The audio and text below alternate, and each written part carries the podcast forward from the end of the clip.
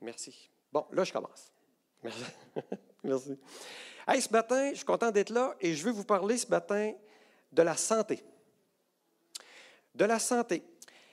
Et quand vous entendez ce mot, je suis pas mal certain que vous pensez immédiatement à votre corps, à votre état de santé, comme on le dit souvent. Et si vous vivez présentement une situation problématique, présentement dans votre corps, ou vous avez déjà traversé quelque chose de semblable, vous savez que c'est vraiment important, la santé. Vous savez que lorsqu'on n'est pas en bonne santé, on a beau avoir des projets, des idées, plein de moyens, mais notre vie devient moins plaisante. Notre vie devient moins intéressante et on est limité pour faire ce qu'on devrait faire. C'est triste, c'est frustrant, mais ce n'est pas souhaitable. Et je n'irai pas dans les grands détails, mais j'ai vécu une période où j'étais pas en pleine santé au courant de la fin de l'été, vraiment. J'ai trouvé ça pénible. Ça a duré quelques semaines. Mais dans ce temps-là, c'est là que j'ai euh, pensé à ce message-là. En fait, c'est pas moi qui ai pensé. Mais j'ai compris que je devais partager sur ce sujet-là ce matin avec vous. Et me voici devant vous. Quand j'étais malade, j'ai réalisé que j'avais beau avoir un agenda rempli, puis il était rempli. J'avais beau avoir plein de bonnes idées, j'avais beau avoir des moyens, mais vu que je n'étais pas à 100% dans ma santé physique, j'étais beaucoup limité, puis ça m'empêchait vraiment de faire ce que j'étais supposé faire. J'ai pris énormément de retard partout. Puis en plus, surtout, c'est que je n'étais pas bien utile pour contribuer pour ma famille, l'Église, mon travail, ça n'allait pas du tout. Fait que j'ai beau avoir des connaissances, des dons, des idées, des moyens, mais quand la santé n'est pas là, je tournais en rond. J'avançais pas et j'aidais surtout personne à progresser non plus. Pourquoi? Ben, c'est parce que je n'étais pas en santé. Mais ce matin, je ne veux pas vous parler de la santé dans notre corps. C'est un autre sujet. Mais pourquoi j'ai introduit ça comme ça? Parce que quand j'étais sous mon divan avec mon petit bol de soupe, puis, que je ne dormais pas, ça m'a fait réaliser que la santé spirituelle, c'est la même chose. Quand on n'est pas en santé spirituelle, ça va être difficile, même si tu as plein d'idées, plein de moyens, plein de bonne volonté, ça va être difficile d'être ça coche à 100% pour aider, pour contribuer à l'œuvre du Seigneur. Alors, c'est la santé spirituelle que je vais aborder ce matin. Et j'ai eu cette révélation-là pendant mes quelques semaines de maladie. Et on n'y pense pas tout le temps parce que c'est quand même abstrait, tu sais, la santé spirituelle, c'est quoi? Mais je veux qu'on sache ce matin que autant la santé de mon corps, c'est important si je veux être capable de marcher, courir puis faire des choses, autant la santé spirituelle est importante si je veux être efficace dans les choses que j'ai à faire pour le Seigneur. Alors, j'ai besoin d'être en santé spirituelle pour être en mesure, comme je disais, d'être actif, d'être efficace dans les mains de Dieu, en mesure de progresser. Puis quand on est malade, ce n'est pas ça à quoi Dieu nous appelle. Il a tellement de choses à nous proposer, à nous faire faire. Il a besoin de nous. Alors, il faut être en santé, mais en santé spirituelle. Puis là, on peut aborder ça sous différents angles. Évidemment, moi, je ne suis pas un expert, mais on l'entend souvent. Pour être en santé, ça prend à peu près trois choses. Il faut bien manger. Si je parle du corps, il faut bien manger, il faut faire de l'exercice, il faut avoir un bon système de défense. Fait que je ne parlerai pas du système de défense puis de l'exercice ce matin, mais je veux juste vous dire, dans la parole de Dieu, Paul, à un quand il parle de la piété, il fait référence à l'exercice du corps, mais aussi à l'exercice au niveau spirituel de la piété. Ça pourrait être un autre sujet. Le système de défense, ben, c'est notre système immunitaire. Tu sais, as beau bien manger, tu as beau faire de l'exercice, à un moment donné, tu te fais peut-être ramasser par des bébites pareilles.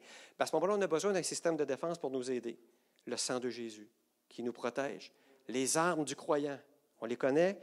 Tout ce qu'on a, on va, les voir, mais je n'en parlerai pas en détail, mais le zèle que donne l'Évangile, la vérité, la justice, la foi, le salut et l'épée de l'Esprit, la parole. On va parler de ça ce matin. Ce matin, je veux plutôt parler d'un élément, la bonne nourriture. On va se limiter à celui-là. La bonne nourriture, le fait de bien manger pour être en bonne santé. Et donc, si je parle de la santé spirituelle, je vais parler ce matin de la santé par la parole. Et on va revenir sur le sujet de l'épée de l'esprit, parce que l'épée de l'esprit, c'est la parole. C'est associé à la nourriture dans notre parole. Et la parole, c'est qui? C'est Jésus. D'ailleurs, on voit dans Jean 1,14, c'est écrit, La parole a été faite chair, et elle a habité parmi nous, pleine de grâce et de vérité. Et nous avons contemplé sa gloire, une gloire comme la gloire du Fils unique, venu du Père. Et Jésus a dit lui-même dans Jean 6, 51, je suis le pain vivant qui est descendu du ciel. Si quelqu'un mange de ce pain, il vivra éternellement. Et le pain que je donnerai, c'est ma chair, que je donnerai pour la vie du monde. Et il y en a des versets comme ça, je pourrais vous en sortir des dizaines.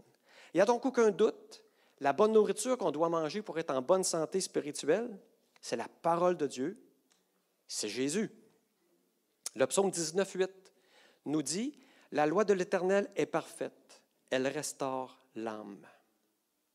Vous savez, la parole de Dieu contient une puissance extraordinaire, une puissance qu'on sous-estimera toujours, tellement elle sera toujours au-delà de ce qu'on peut imaginer.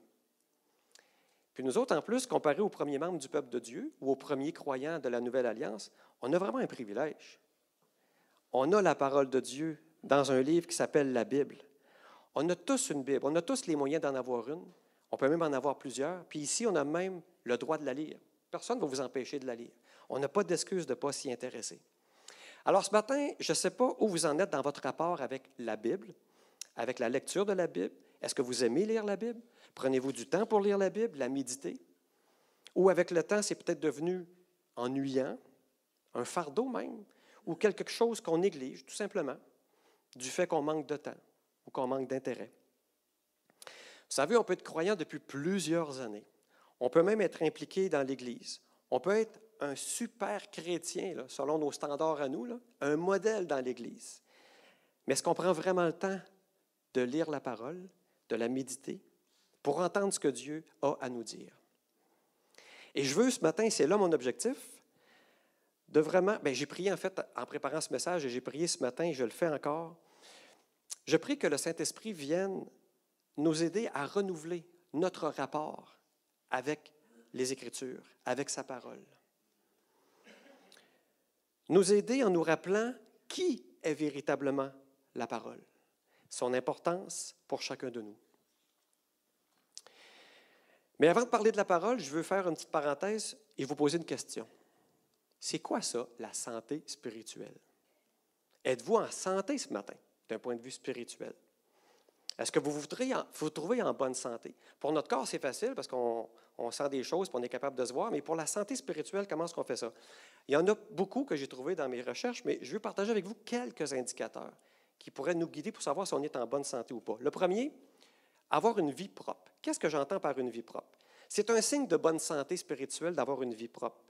C'est quoi avoir une vie propre? C'est lorsque le péché nous attaque, lorsqu'on est pris dans une situation de péché, je le traite immédiatement. Je ne dis pas, ah, je m'en occuperai plus tard. De toute façon, Jésus me pardonnera de toute façon. Ou encore pire, ben, je vais en profiter, puis j'arrêterai de m'emmener, puis je, je serai pardonné de toute façon plus tard. On sait que c'est là, mais on fait comme si ça n'existait pas. En fait, est-ce que je suis capable de procéder au nettoyage lorsque la saleté se présente dans ma vie? Puis on est capable de le faire en actionnant le levier puissant du pardon de Jésus-Christ quand on trouve un péché dans notre vie. Et on peut demander pardon à Jésus et se repentir et Dieu lave notre conscience et on retrouve la paix avec lui.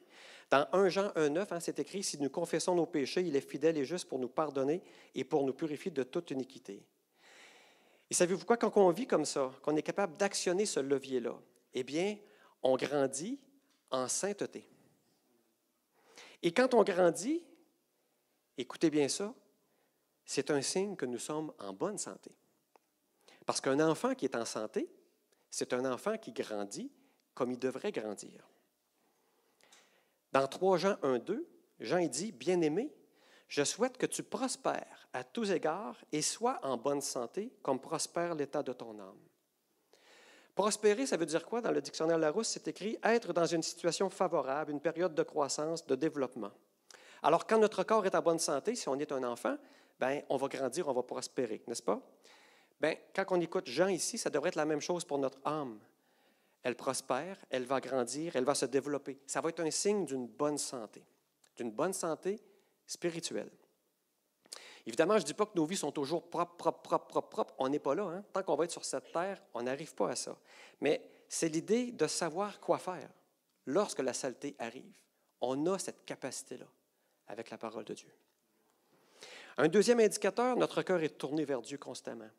On aime Dieu et il devrait y avoir en nous une reconnaissance, mais une louange continuelle envers Dieu. Et quand on fait cela, on est créé pour ça, pour adorer Dieu, n'est-ce pas? Et quand notre vie est caractérisée par un élan continuel vers Dieu, vers le ciel, eh bien, c'est un signe de bonne santé spirituelle. J'en parlais avec ma mère en fin de semaine, mais des fois, on se réveille la nuit ou euh, le matin, puis on est déjà en train de louer. On chante automatiquement sans même y penser. C'est ça, avoir un cœur tourné vers Dieu. Un autre indicateur, ça serait d'être en communion authentique avec Dieu. Une communion authentique envers Dieu. Quand on est en communion authentique envers Dieu, avec Dieu, excusez, ben, je ne fais pas d'effort pour euh, venir prier avec des frères et sœurs. Ce n'est pas un effort d'aller aider quelqu'un. Ce n'est pas un effort de venir à l'Église. Et ce n'est surtout pas un effort de lire la Bible et de la comprendre. Merci. Jean-Claude, il est payé au, On l'engage pour ça. Merci, Jean-Claude. Ah, on t'apprécie. Merci d'être là. Yes. Un autre indicateur de bonne santé spirituelle, voulez-vous en savoir un autre? L'intelligence qui augmente. Là, vous allez dire, ah ouais, l'intelligence qui augmente? Oui, l'intelligence spirituelle. On devrait grandir en intelligence spirituelle. Quand on est chrétien, on devrait devenir de plus en plus intelligent spirituellement. Vous savez que dans le monde naturel, notre cerveau, ça a l'air qu'à partir de 25 ans, on régresse. C'est vrai ça. Mais avec Dieu, lorsque je parle de l'intelligence spirituelle, ce n'est pas, pas ça du tout.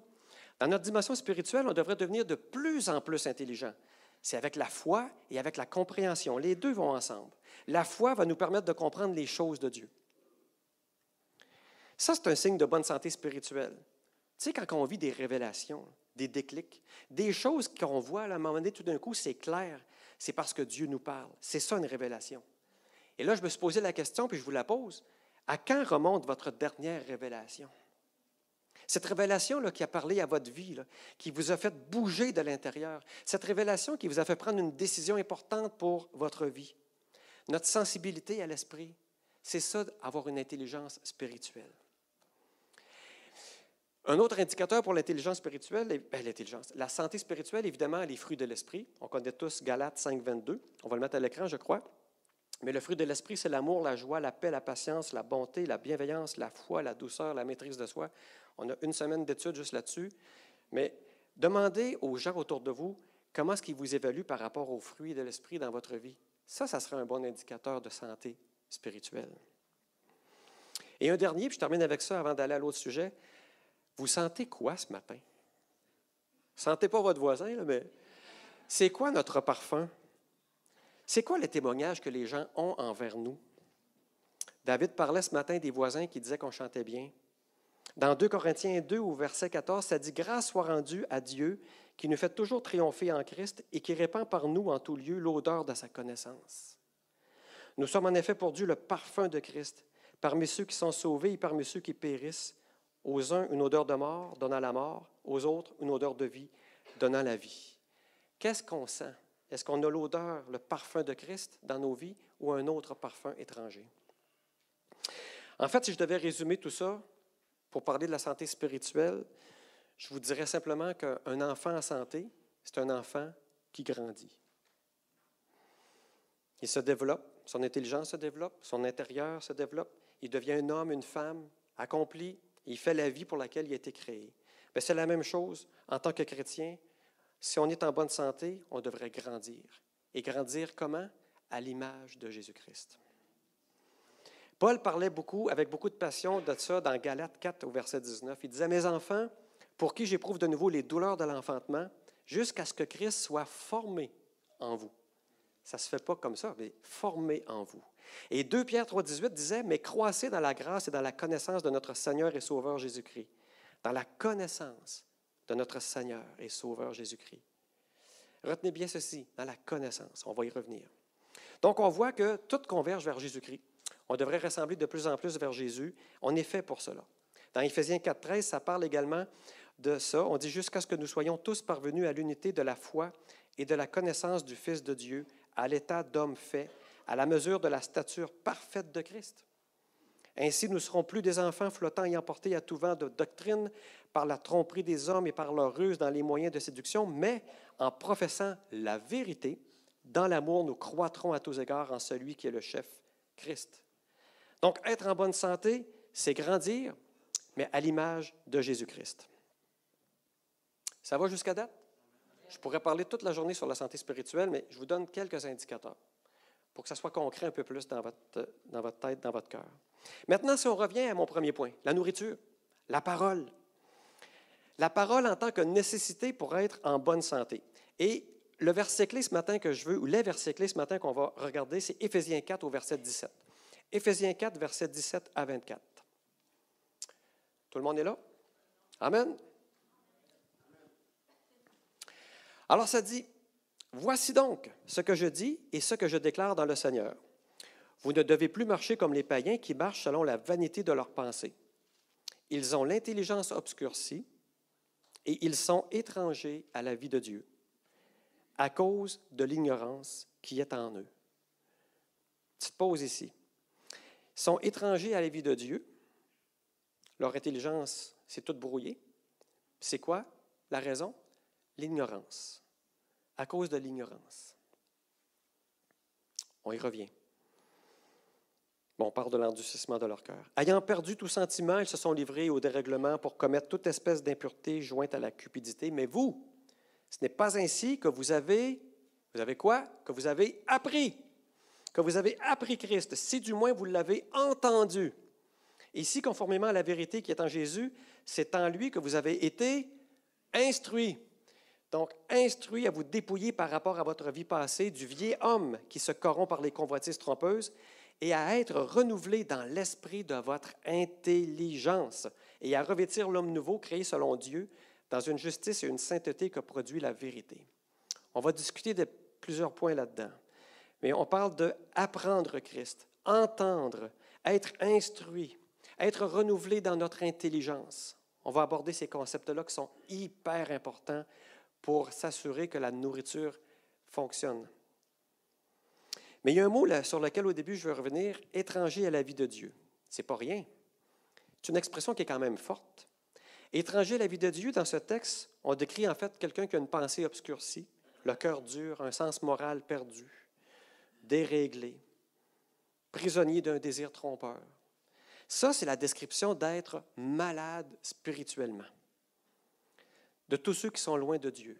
Ils sont malades spirituellement. Donc, étranger à la vie de Dieu, c'est ça, être spirituellement malade. Et dans ce passage, en fait, on voit qu'il y a deux personnages. Il y en a un qui est étranger à la vie de Dieu, qui ne connaît pas cette vie de Dieu. Et de l'autre, il y a cet homme qui est revêtu de la nature nouvelle, créée selon Dieu. Et ici, on parle du chrétien, du croyant qui devient de plus en plus comme Jésus. Et dans cette nature nouvelle, il y a une justice qui s'installe dans notre vie. Il y a une sainteté qui s'installe dans notre vie par la vérité. Et dans ces deux personnages, ben, malheureusement, il y en a un qui est mort, mais heureusement, il y en a un qui est revêtu de vie. Donc, étranger à la vie de Dieu, c'est ce que nous étions, nous, avant de connaître Jésus-Christ. Nous savons d'où nous sommes venus, n'est-ce pas? Et pour ceux qui m'écoutaient, il y a peut-être des gens, encore ce matin, que c'est votre cas que vous êtes étranger à la vie de Dieu. Vous vous sentez peut-être un peu comme cela, cette vie semble loin de vous, mais j'ai une bonne nouvelle pour vous ce matin. Je vais vous dire comment capter cette vie de Dieu. Elle se trouve à la croix. Et c'est gratuit. Si vous ressentez ce besoin de vie ce matin pour vous, je vous invite à venir à la croix. Ça veut dire quoi? Ça veut dire regarder ce que Jésus-Christ a fait à la croix. Il est mort pour que nous ayons la vie pas d'exception. Il est mort pour que nous ayons la vie. Et ce qu'il nous demande de faire, c'est simple, c'est de croire en ce qu'il a fait à la croix. Il est mort à notre place pour que tous nos péchés soient pardonnés et que la vie puisse revenir en nous. Et à partir de là, c'est une nouvelle vie qui commence. Alors la croix, c'est vraiment la clé ici pour ne plus être étranger à la vie de Dieu. Mais maintenant, je veux m'adresser à toi, à vous, à nous, à nous, chrétiens, qui connaissons Jésus, on a déjà vécu cette conversion. On a assurément vécu des choses fortes avec Dieu. Mais parfois, dans certaines parties de notre vie, on peut être comme à moitié chemin entre ces deux extrêmes. C'est-à-dire entre la personne qui est étrangère à la vie de Dieu, mais entre la personne qui est revêtue totalement de la nouvelle nature de la vie avec Dieu. On peut rester bloqué parfois à mi-chemin. Et vous savez, l'étranger, là, on disait tantôt qu'il était, qu'est-ce qu'on disait? On disait qu'il était ignorant, que c'était à cause de l'ignorance qui était en lui. Alors que celui qui est revêtu de la nouvelle vie, de la nouvelle création, c'est celui qui est façonné à l'image de Dieu. Il a appris à connaître le Christ, il est instruit conformément à la vérité. Il est renouvelé dans l'esprit de son intelligence. Et la justice et la sainteté viennent par la vérité. Donc, je ne sais pas si vous le voyez, mais c'est ce que je veux transmettre ce matin. On voit, lorsqu'on lit ces versets puis qu'on le réfléchit, que ça se passe au niveau de nos pensées. La vérité, l'instruction, l'intelligence. Il y a quelque chose qui se passe dans nos pensées. Et vous savez, Dieu n'a pas créé des robots. Il veut des gens qui le choisissent, qui décident de marcher avec lui. Et Dieu attend et veut que l'on développe notre foi, notre compréhension, notre volonté. Évidemment, Dieu est tout-puissant et il pourrait d'un seul coup nous remplir de cette intelligence, nous implanter cette pensée comme un programme d'ordinateur. Mais ce texte met très bien en évidence qu'au lieu de nous transformer sans qu'on comprenne ce qui se passe, Dieu vient travailler sur le terrain de notre intelligence. Il vient transformer notre intelligence. Et vous savez, notre pensée, c'est un lieu stratégique. C'est un lieu de bataille.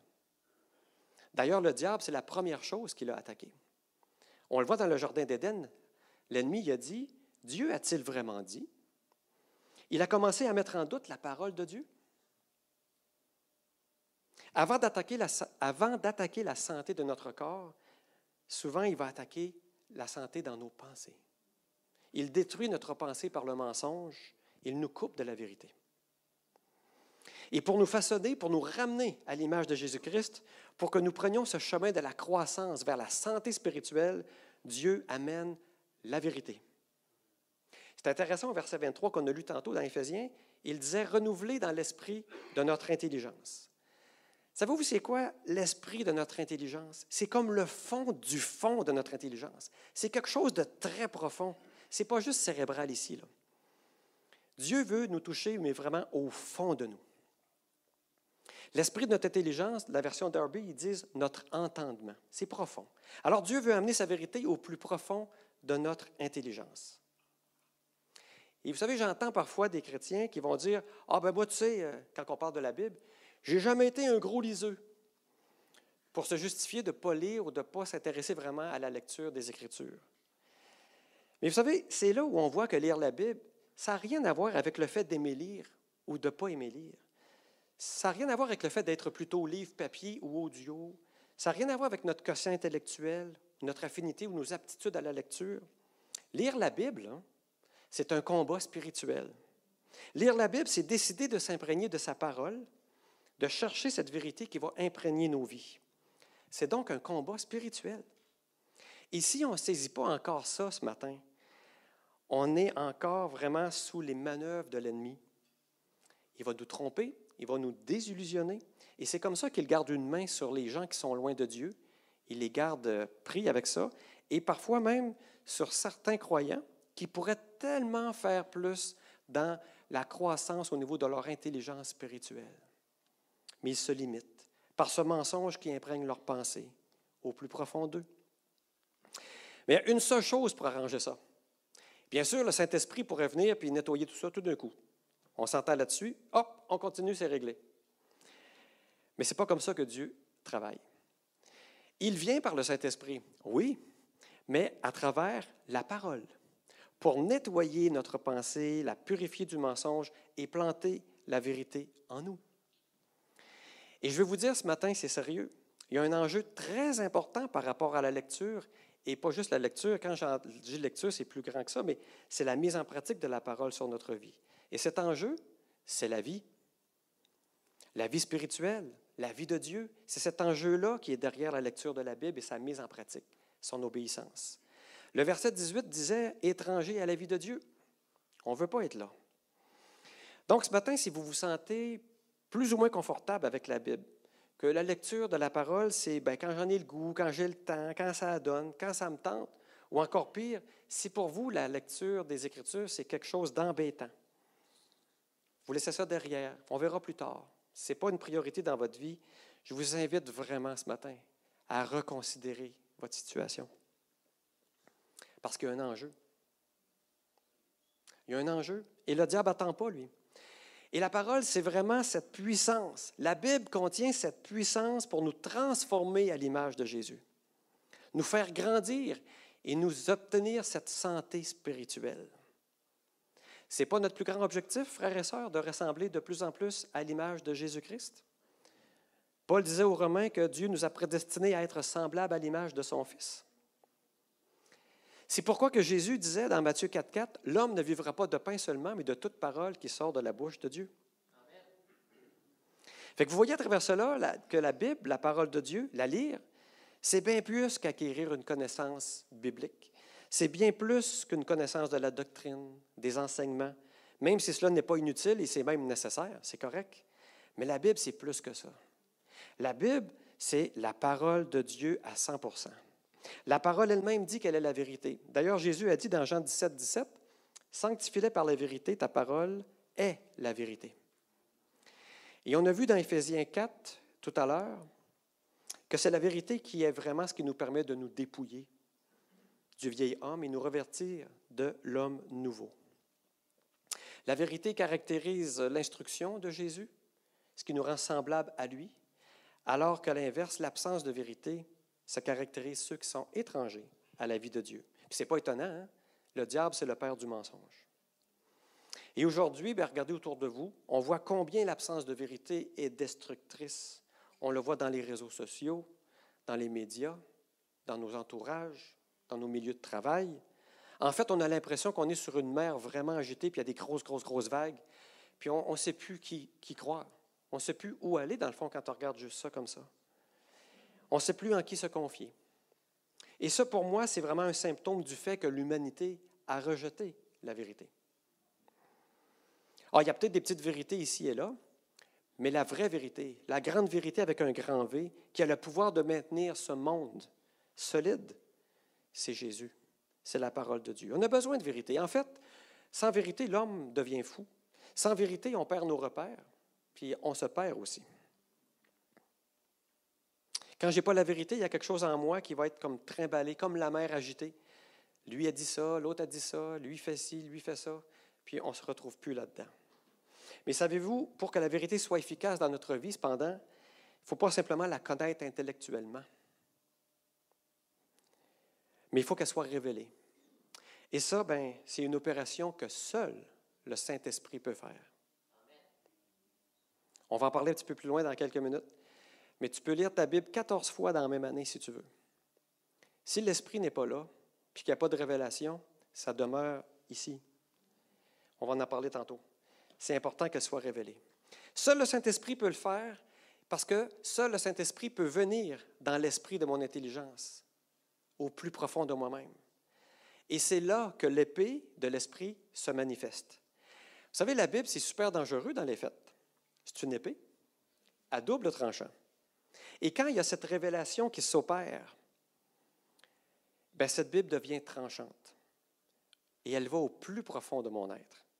C'est pas rien. Regardez dans Hébreu 4 au verset 12. La parole de Dieu est vivante et efficace, plus tranchante qu'une épée quelconque à deux tranchants, pénétrante jusqu'à partager âme et esprit, jointure et moelle. Elle juge les sentiments et les pensées du cœur. Des fois, ça peut, ça peut faire mal parfois. C'est une épée qui est tranchante. Alors, ce texte dit que la Bible devient parole de Dieu en moi. Elle a cette capacité d'aller au plus profond de moi et d'implanter la vérité, d'arracher le mensonge. Ça, c'est une véritable puissance. C'est puissant. Jésus, quand il a été tenté dans le désert, hein, il répondait toujours par la parole. Il est écrit, il est écrit, il est écrit. Mais la bonne nouvelle dans tout ça, c'est que cette puissance-là, elle est accessible pour nous. On l'a dans notre parole, dans la Bible. On ouvre notre Bible et on laisse le Saint-Esprit agir. C'est tout simple. Il n'y a pas plus que ça à faire.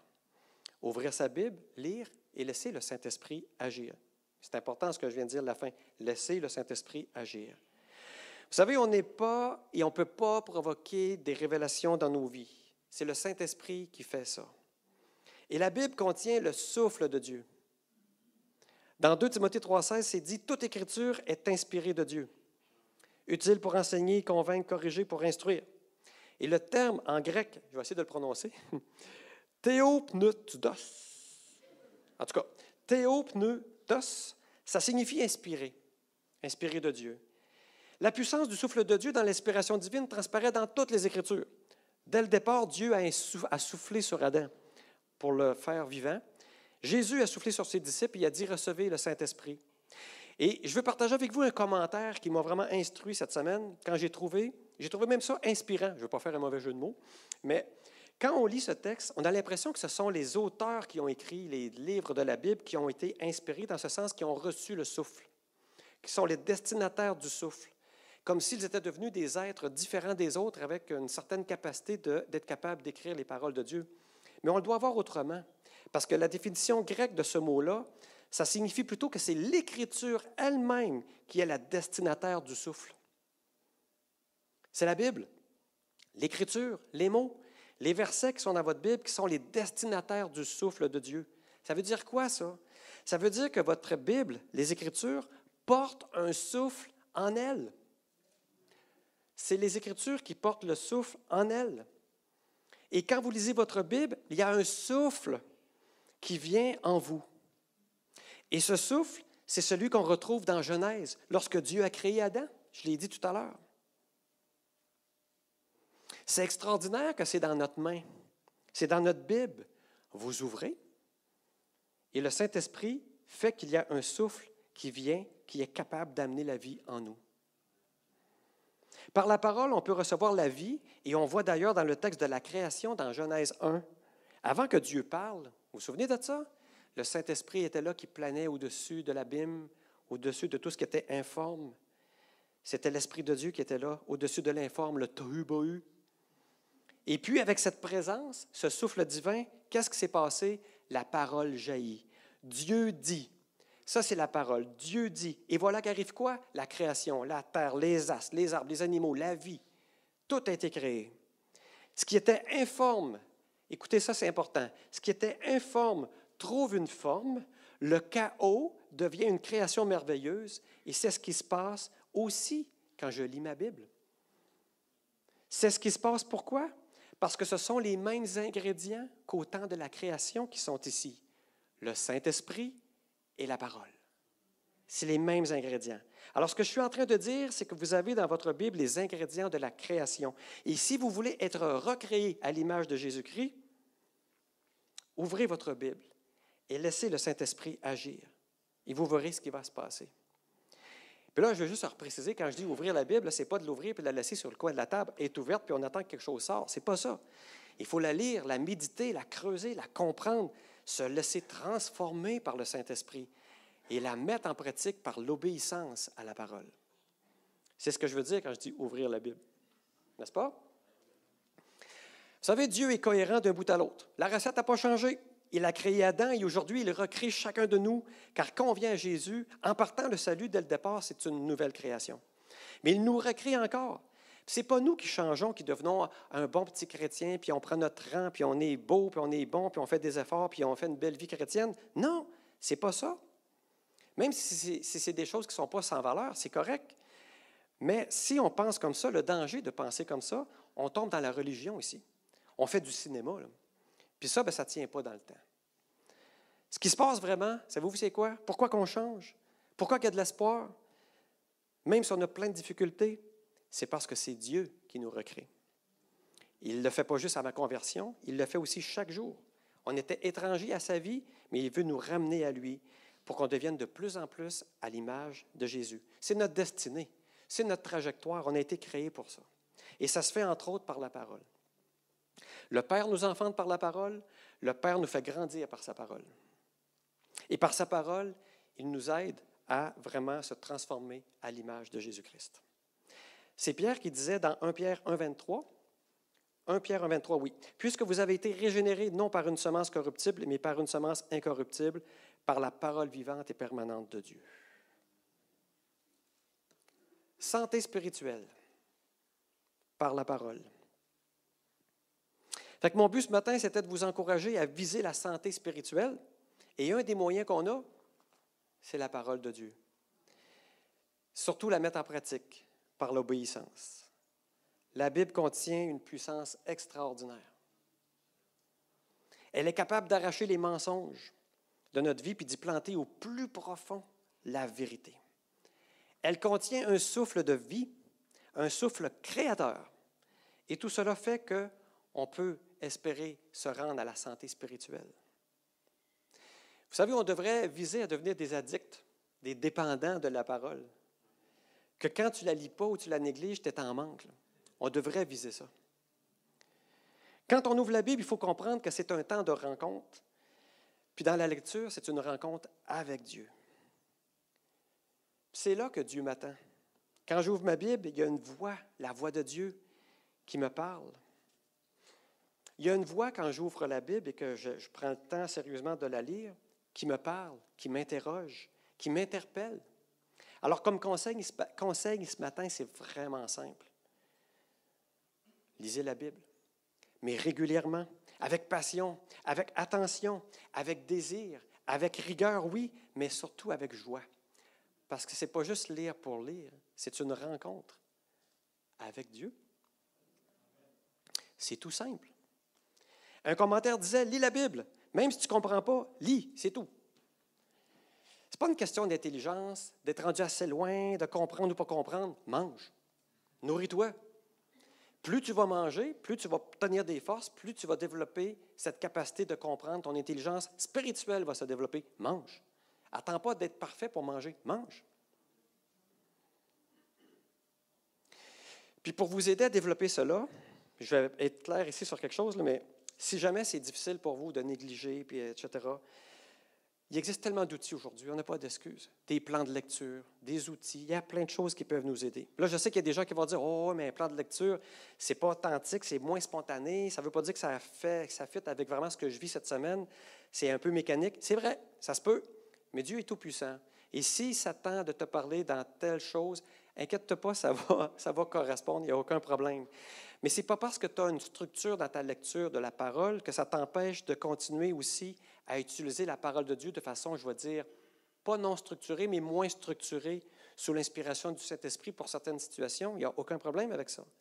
Mais d'avoir une planification ou d'avoir une décision ce matin, de dire, ouais, je m'engage, là, je, veux lire plus ma parole, ça va vous aider à développer une discipline, une habitude. Puis ça va devenir un moment donné que tu n'auras même plus besoin d'y penser. Ça va être aussi important de lire la Bible que de manger tes trois repas. C'est ça qu'il faut viser. Puis en même temps, d'avoir une planification, ça peut vous aider à lire toute la Bible dans votre vie. Là, il y en a qui vont dire Ouais, je n'ai pas besoin de tout lire ça. Bien, ça se peut que tu peux dire ça. Mais vous savez, Dieu, il nous donne tout. Et s'il a pris la peine de le faire écrire, c'est sa parole, je pense qu'on doit honorer cela. Je pense qu'on doit prendre ça au sérieux. Puis c'est vrai qu'il y a des bouts qui sont peut-être plus difficiles à comprendre, mais le Saint-Esprit est là pour nous aider. C'est lui notre pédagogue. Alors, je pense qu'on devrait viser ça également. Donc voilà, je voulais vous encourager avec ça. Vous savez, dans la parole, il y a une clé vraiment puissante. Dans la parole. Il y a une grande puissance ici. Et je veux prendre trois minutes. Je ne veux pas dépasser trop longtemps, mais je veux juste partager quelque chose avec vous. Je vais le dire assez rapidement. Euh, un témoignage, quelque chose de vrai qui se passe. Puis, euh, quand j'ai préparé ce message-là, vous voyez, je parle de santé, santé spirituelle, mais tu sais, veux pas, on passe à la santé du corps aussi. Puis, euh, je n'irai pas dans les détails, mais moi, ça fait à peu près sept jours que ça ne va pas, mais pas, en tout. Dans mon corps, ça ne va pas, mais pas, pas en tout. Attends, attends, je suis debout, c'est parce que là, il y a une réponse, tu vas voir. Mais jusqu'à hier, ça n'allait pas, pas en tout. Parlez-en à ma mère. Ça n'allait pas, mais pas du tout. Ça n'allait pas, pas du tout. Puis là, je dis, Seigneur, il faut que je prêche sur la santé spirituelle, un beau. Tu sais, ça va être compliqué, là, de mettre. Ça veut que je n'arrivais pas à, mettre ça en pratique, donc j'ai été attaqué vraiment de façon virulente cette semaine dans cette faiblesse-là, sur la santé, puis tu dois prêcher sur la santé. C'est hot, hein? Fait que c'était vraiment difficile. Puis ma mère n'est pas au courant de ce que je fais, de mon message, elle ne sait rien. Puis hier midi, on dîne ensemble, puis euh, on se met à discuter, puis poup, elle dit J'ai de quoi te dire, le Seigneur me demande de te dire de quoi. Fait que je ne dirai pas dans les détails, mais elle commence à me parler de l'épée de l'esprit, la parole, l'obéissance puis de changer les pensées, puis de, quand l'ennemi nous attaque, tu sais, quand j'avais cette pression-là dans mon corps, je dis, oh, oh, non, il faut dire non à ça, on renonce à ça, puis l'épée, l'épée, là, me faisait ça, hein? l'épée, l'épée de l'esprit, ça fait peur, une épée, mais c'est la parole, utilise la parole. Elle, elle ne savait pas, mais moi, j'étais sur le marché, je disais, oh, c'est ça que je prêche demain, la parole. C'est hot, hein? Donc, merci. On a passé un beau temps, puis savez-vous quoi? Dans l'après-midi hier, là, Quelques minutes après tout ça, j'ai ressaisi tout ça, puis je me suis vraiment repenti devant le Seigneur d'avoir laissé l'ennemi jouer tant que ça dans mes pensées cette semaine, parce que je ne me sentais pas digne de venir vous prêcher ce matin, parce que je ne le vivais pas. Puis depuis hier après-midi, j'avais sept jours de douleur, c'était terrible. Puis euh, c'est parti. Il n'y a plus rien. Je suis flambant neuf ce matin. c'est pour ça que je suis ici ce matin, grâce à ça. Ouais.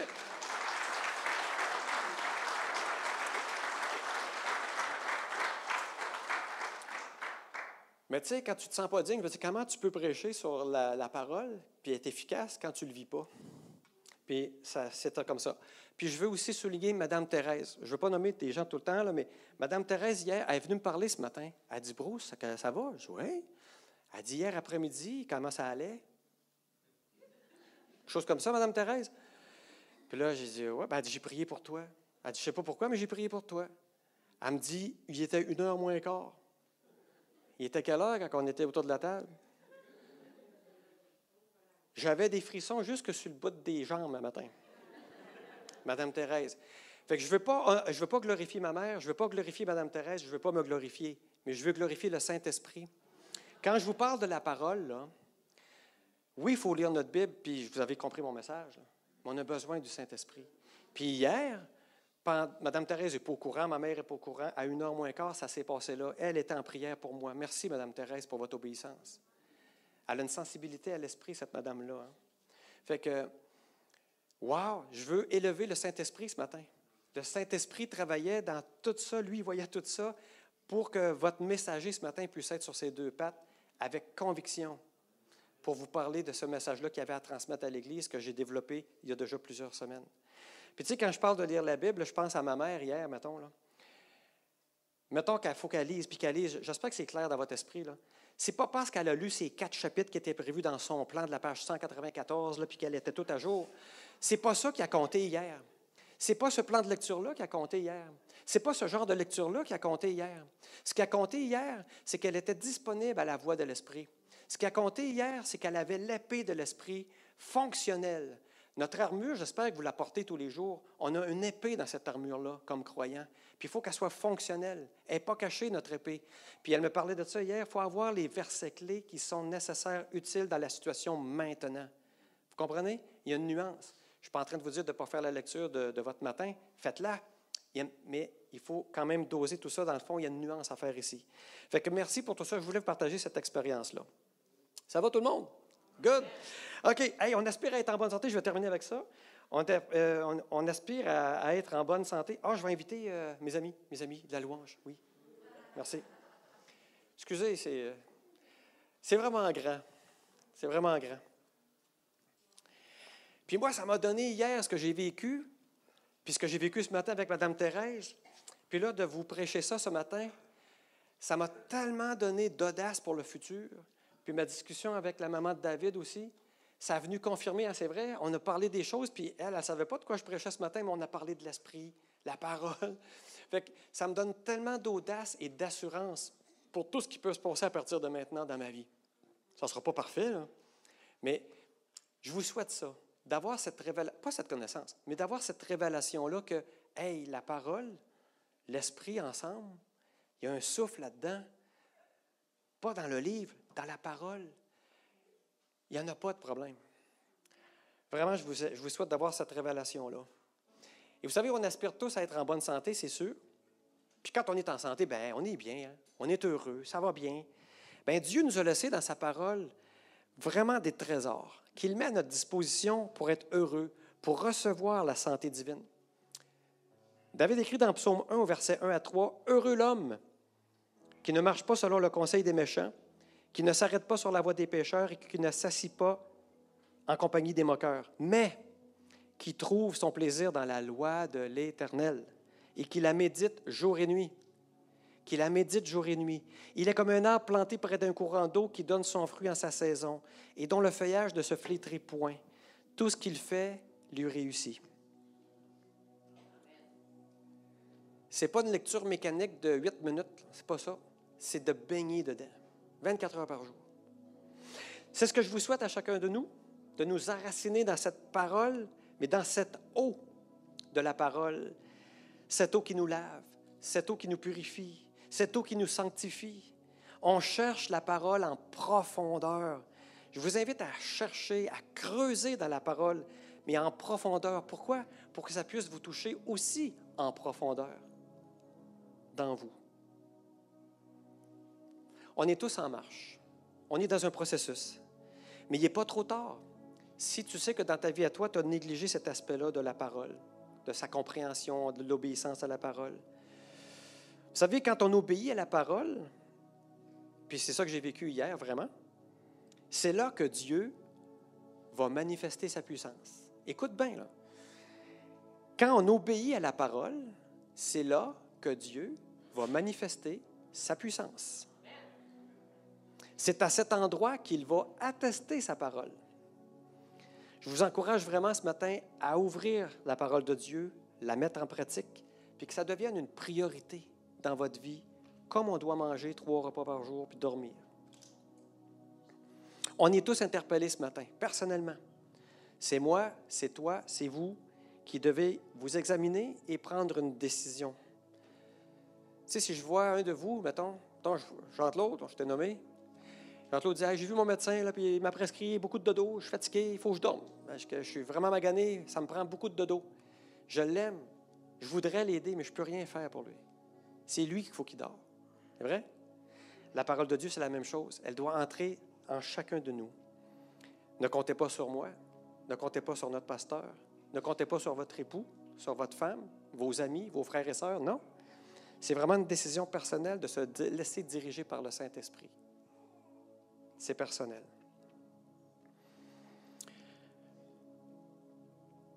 On va fermer les yeux ensemble. Père éternel, je veux vraiment te remercier, Seigneur, pour ce matin. Tu sais, quand je me suis présenté ici, Seigneur, mon désir, c'était que tu puisses vraiment atteindre le cœur des gens qui allaient écouter. Et ces mots qu'on vient de partager, Seigneur, ils viennent de toi. Ta parole amène la vie. Ta parole, c'est la vie. Et Seigneur, je te remercie pour cette liberté qu'on a d'avoir accès à ta parole, sans souci, sans persécution.